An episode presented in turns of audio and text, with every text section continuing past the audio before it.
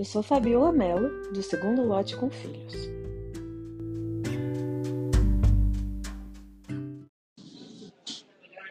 Bom, começo dizendo que por mais que tenha tido algum planejamento, me empoderado, me apoiado em conhecimentos, técnicas, enfim, quando chegou o dia, eu sofri. Primeiro, porque nós estávamos há três meses nessa situação e é bem difícil, né? Você optar pelo caminho do divórcio e continuar na mesma casa, dormindo na mesma cama, com as mesmas rotinas. E ao mesmo tempo você quer desconectar da pessoa e começar a ressignificar os sentimentos, mas a mesma pessoa que fez com que você sentisse tudo continua lá. Né? Então, é bem desgastante, bem desafiador, mas é um custo psicológico emocional que eu já havia. Desculpa. Que eu já havia levado em consideração lá atrás. Né? Então, quando amanheceu sábado, que foi o dia seguinte que nós havíamos contado para o Lucas, é, já tínhamos definido é, como seria o dia, né? Então, pela manhã ele passaria com Lucas, mais próximo, enfim, fazendo as compras de Natal. No almoço nos encontramos, vamos almoçar os três. Confesso que foi um clima diferente, né? E, muita preocupação com o nosso filho, é, ele estava entendendo, enfim. E depois à tarde, enquanto meu ex-marido acabava de fazer as malas, enfim, eu fui fazer um passeio rápido com o Lucas. E comentei com ele que provavelmente quando a gente voltasse para casa, o pai dele estaria finalizando a arrumação, que provavelmente seguiria para a mudança. Até aí tudo bem. É, chegamos, encontramos, nos despedimos. Então eu optei por, por fazer outra programação com o Lucas, acabei combinando de ir para a casa dos meus pais. E reparei que tem alguns gatilhos que naturalmente vão acontecer e, e que eu preciso estar atenta, né? Assistindo o Lucas e até comigo mesmo. Um deles foi que quem é, sempre fez manutenção dos carros, é, e muitas outras coisas mais assim do dia a dia de, de manutenção, apartamento, carro, enfim, sempre foi meu ex-marido, né? Então sou daquelas que não sabe nem o que destrava o, o, a partinha do combustível, me julga. E aí é, fui com o Lucas abastecer, no posto que meu ex-marido sempre ia e tal. Chegou lá, é, pedi para completar, enfim. E aí chegou na hora de calibrar os pneus, eu não me lembrava de qual era a pressão que deveria ser colocada. E aí o Lucas falou, não lembro de seu pai. Eu falei, ah, tá bom. E quando eu fui eu reparei que eu tinha esquecido o celular. Eu já reparei que ele tinha ficado um pouco ansioso. De qualquer forma, pedi ajuda para o frentista, ele calibrou com a pressão que estava recomendada lá pelo, pelo manual. E voltamos para casa para buscar o celular. Só que quando chegou em casa, o portão da garagem não estava abrindo. E como meu carro, a chave de contato, eu optei, já que o Lucas estava no carro, optei por sair com as chaves, assim, qualquer eventualidade o carro não, não, é, não andaria porque está sem a chave. Só que nisso ele ficou desesperado, começou a gritar, mamãe, como tá sem chave, vai desligar, não sei o quê. E eu entendi que era um gatilho para ele. Ele estava sentindo, sentindo desprotegido, era a primeira mudança de rotina. E eu precisei tranquilizá-lo, né? Relembrar que quem é adulta sou eu, eu cuido dele, eu sei cuidar dele. Expliquei que algumas coisas às vezes nesse começo não vão sair como a gente estava acostumado, como a gente gostaria, e que a gente precisa de leveza e acolhida né? Então foi feito assim, olha, eu esqueci o celular, a gente tá voltando, o carro, eu vou gravar qualquer pressão. Então na próxima vez essas coisas não vão acontecer, né? E se qualquer coisa que tiver, eu vou dividir com você, vou falar.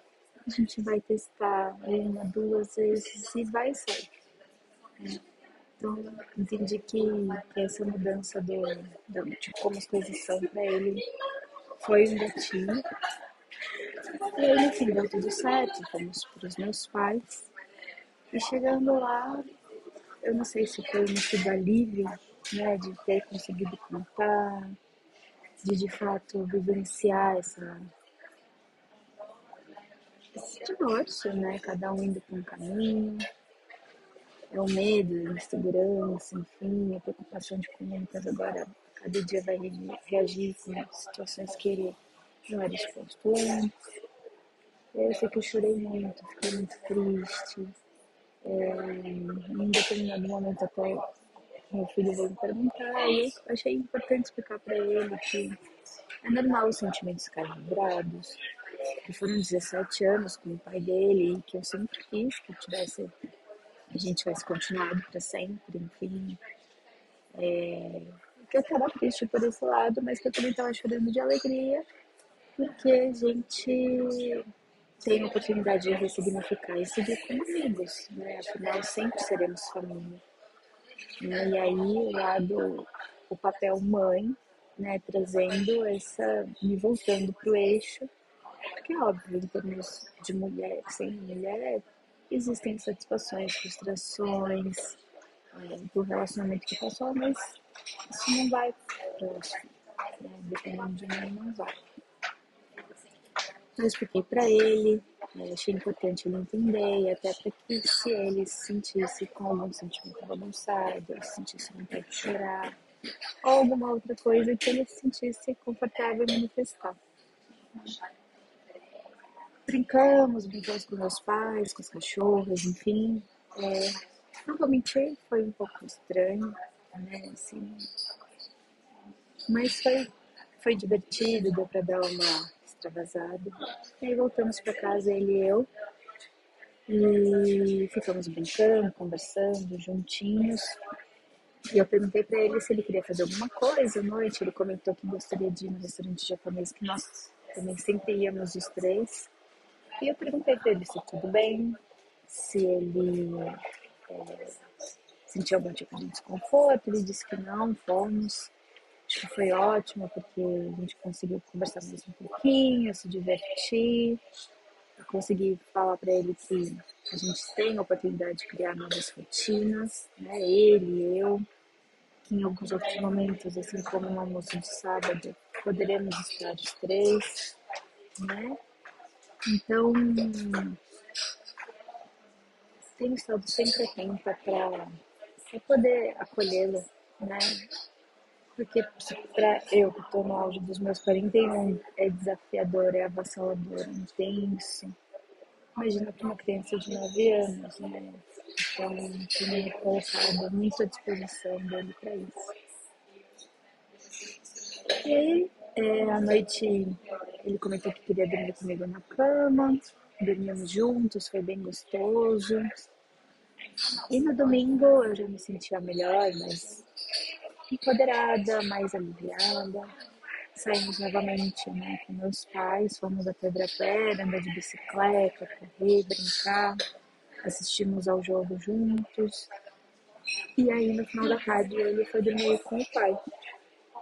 Então, foi um momento que nós já estávamos preparando, né, para essas ausências do Lucas, né, quando ele está com, com outro, né, com o pai, com a mãe. E então, assim, eu me senti bem, porque eu sei que ele estava sendo bem cuidado, que ele estava ansioso para passar com o pai, para começar a viver, né, assim, um novo movimento, assim, nova fase.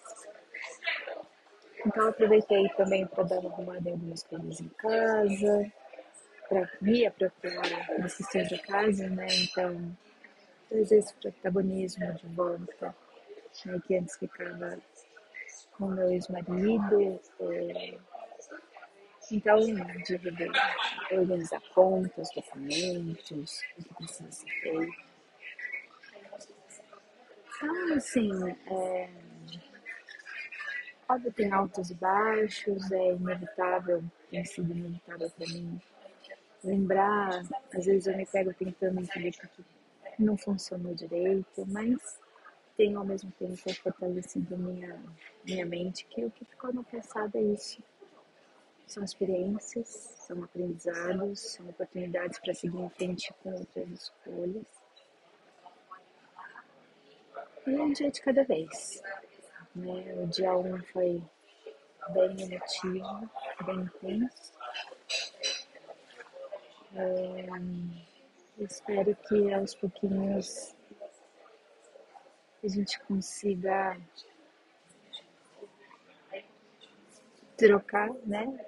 Ou permitir que outros sentimentos positivos, de certeza, de, de confiança, de ser que estão no caminho certo, brotem, da alegria, né? que a gente siga juntos nesse propósito de sermos os melhores pais que nosso filho merece. Espero que todos fiquem bem para quem é de Natal, uma boa comemoração.